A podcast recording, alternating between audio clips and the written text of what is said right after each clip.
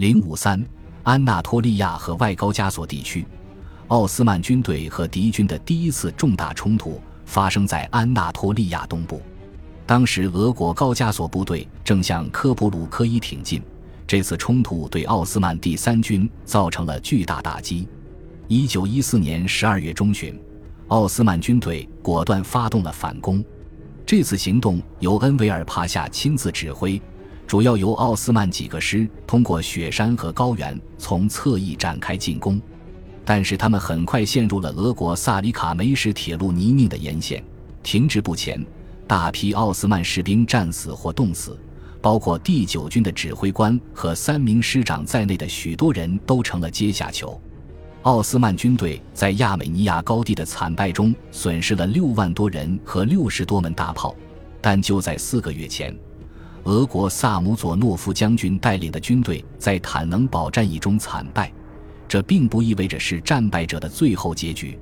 奥斯曼军队在后期战争中不断扩充。在新任指挥官马哈莫特·卡米尔·帕夏的带领下，第三军的十七个师在凡湖和其他地方展开了运动战。正是在这场战役中，发生了臭名昭著的驱逐亚美尼亚人行动。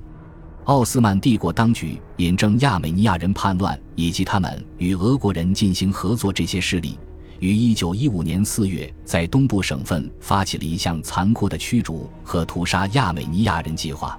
这一行动将持续到一九一七年，成千上万的壮年、妇女和儿童因此而丧命。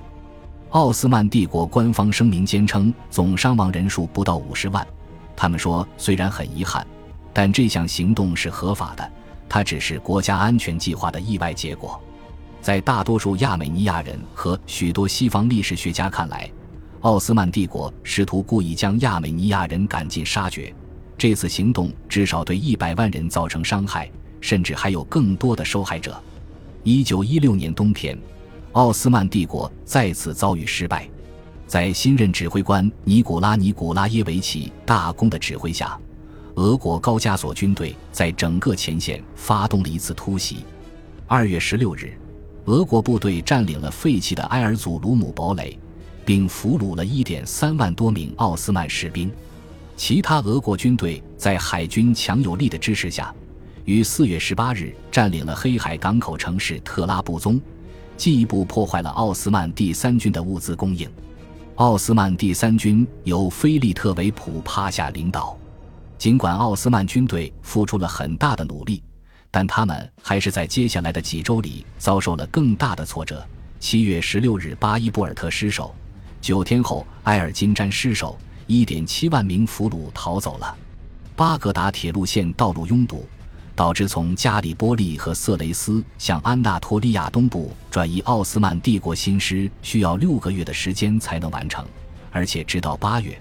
奥斯曼第二军在艾哈迈德伊泽特帕夏的领导下，准备从迪亚巴克尔周围地区向俄国高加索军队左翼发起进攻。虽然伊泽特的军队夺回了包括比特利斯城镇在内的一些失地，并暂时夺回了牧师，但没有发动决定性的进攻，导致东安纳托利亚前线僵局难破，毫无进展。一九一六年底，将近一半的奥斯曼军队都被派去抵抗俄军，这是西方战争中经常被忽视的一点。一九一七年的俄国革命使安纳托利亚东部的奥斯曼军队获得了喘息机会。其实夏天时，这里的战事都逐渐平息了。布尔什维克在彼得格勒掌握了政权，在布列斯特利托夫斯克和埃尔金詹达成了正式的休战协议。俄国高加索军队迅速瓦解后，外高加索人民主张脱离苏俄政府，实现独立。此时的奥斯曼政府发现了一个重新夺回失地的好机会，确切来说是控制大部分外高加索地区的良机。因此，在一九一八年二月十二日，奥斯曼军队越过停战线，对亚美尼亚的小股军队和后来的一些格鲁吉亚部队进行攻击。奥斯曼第一高加索军队在卡奇姆卡拉贝基尔帕夏的领导下稳步向东进军，于二月十三日拿下埃尔金詹。三月十二日，占领埃尔祖鲁姆，一直向边境地带逼近。同时，在谢夫凯特帕夏的领导下，奥斯曼第二高加索军队沿着战前的俄国奥斯曼边境的海岸前进，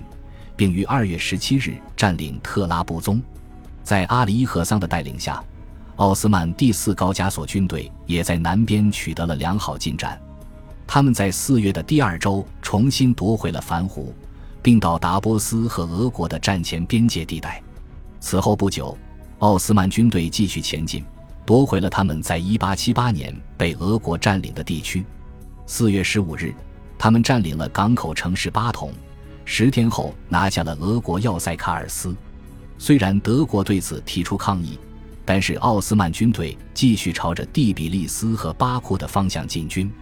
为了不让新成立的共和国格鲁吉亚落入奥斯曼军队手中，德国派遣军队前往格鲁吉亚，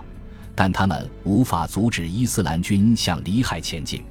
这支军队由一万多名阿塞拜疆志愿军和六千左右的奥斯曼士兵组成，指挥官是恩维尔帕夏的弟弟中校努里帕夏。他们于七月中旬抵达伊丽莎白波尔和巴库之间的库尔达米尔。凭借 L.C. 邓斯特维尔少将带领的一小股部队的帮助，社会革命者和亚美尼亚民族主义者新组成了里海舰队中央委员会独裁政权。他们成功保卫了城市，一直到九月十五日还在抵抗奴隶的军队。不过后来他们在一片混乱中成了一盘散沙。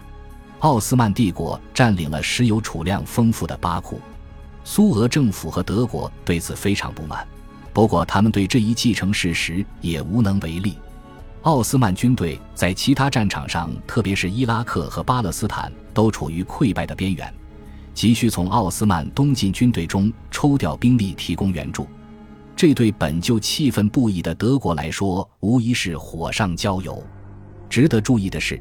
奥斯曼军队一直驻守在巴库，一直到十一月，他们才逐渐从高加索地区撤出。此时，沙皇俄国已经不复存在。恭喜你又听完三集，欢迎点赞、留言、关注主播，主页有更多精彩内容。